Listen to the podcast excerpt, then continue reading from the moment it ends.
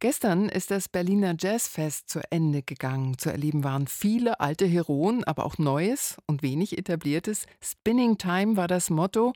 Jens Lehmann war bei fast 20 Konzerten in diesen vier Tagen und er versucht jetzt mal für uns zusammenzufassen, was für ihn diesmal besonders wichtig war. Die Harmonie, den Wohlklang, die hat man sich beim Jazzfest in diesem Jahr bis zum Schluss aufgespart. Im Haus der Festspiele in der Schaperstraße ist die Sängerin und Gitarristin Joyce Moreno zu Gast. Man weiß nicht so genau warum, aber ein bisschen Bossa Nova kann ja nicht schaden.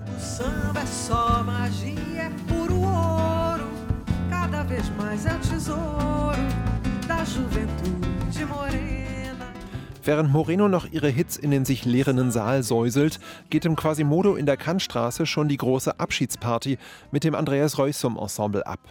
Und auch da traue ich meinen Ohren kaum, als ich die Treppen in den Kellerclub hinuntersteige, da sind doch tatsächlich klassische Soulnummern dabei.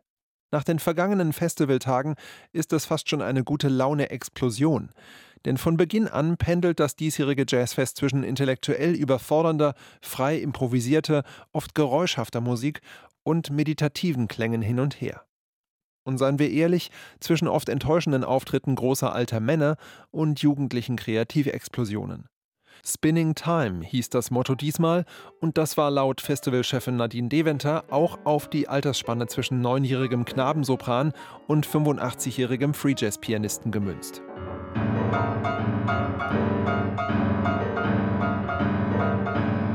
Schon am ersten Abend donnert nämlich Alexander von Schlippenbach auf seinem Flügel herum, als gäbe es kein Morgen. Laut und dissonant muss es sein, kann ja sonst jeder kommen.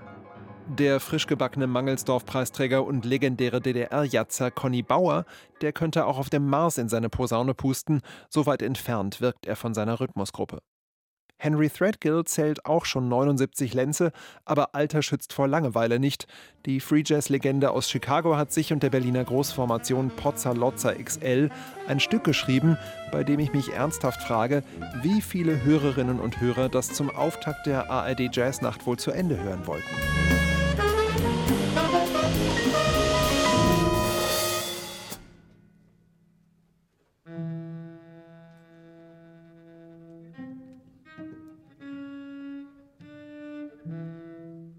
Drei Jahre Vorbereitungszeit, Ergebnis ungenießbar. Mein persönlicher Flop des Festivals. Aus der Riege der Alten überzeugt mich einzig Fred Frith.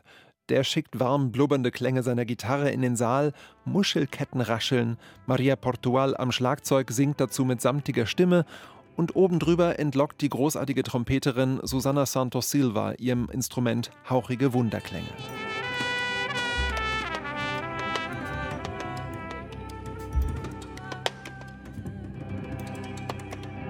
John.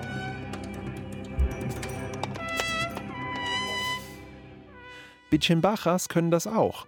Sie sind Bestandteil einer Hommage an die Chicagoer Szene als Wandelkonzert auf der Seitenbühne und zwitschern und wabern herrlich hypnotisch.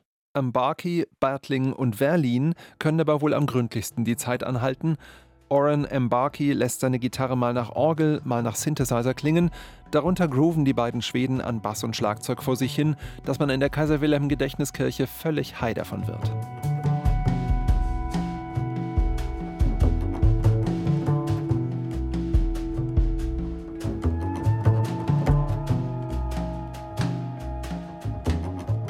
Der Paul Nielsen Love Circus ist da eher ein Wachmacher, begeistert mit Kollektivimprovisationen und dreckigem Gitarrenrock à la Dan Auerbach, die tolle amerikanische Trompeterin Steph Richards mit Taktwechseln im Stile eines Robert Fripp.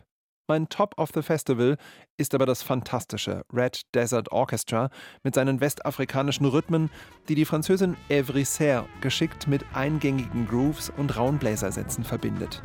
Und dazu tanzt die sympathische Französin ganz versunken am Bühnenrand vor sich hin, bevor sie die nächsten Akkorde in den Flügel poundet.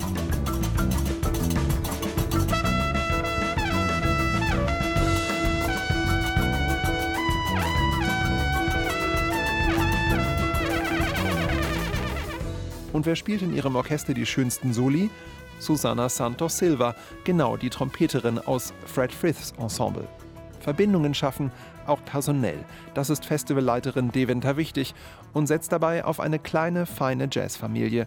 So war die Spoken-Word-Künstlerin Moormother genauso wieder da wie die Gitarristin Mary Halverson. Das kommt natürlich nicht bei allen gut an. Unter Deventers Ägide hat die Polarisierung im Publikum stark zugenommen. Die einen fragen gebetsmühlenartig, ist das überhaupt noch Jazz? Die anderen lassen sich dann doch von der Konzeptkunst mitreißen. Ja, ja, auch ich erinnere mich zwischendurch an das Jazzfest vor zehn Jahren. Da hießen die Headliner noch Michael Wolny und John Schofield und ich hab's auch geliebt. Aber muss man das neue Jazzfest in der Hauptstadt der freien Improvisationsszene deshalb verdammen oder gar boykottieren? Nein. Zumal man spätestens am letzten Abend im Quasimodo merkt, wozu so ein Festival eben auch da ist. Da liegen sich die Künstlerinnen und Künstler aus aller Herrenländer beseelt in den Armen, hören zu, feiern mit. Völkerverständigung durch Musik. Auch wenn es manchmal quietscht und fiebt. Jens Lehmann über das diesjährige Jazzfest Berlin. Gestern ist es zu Ende gegangen.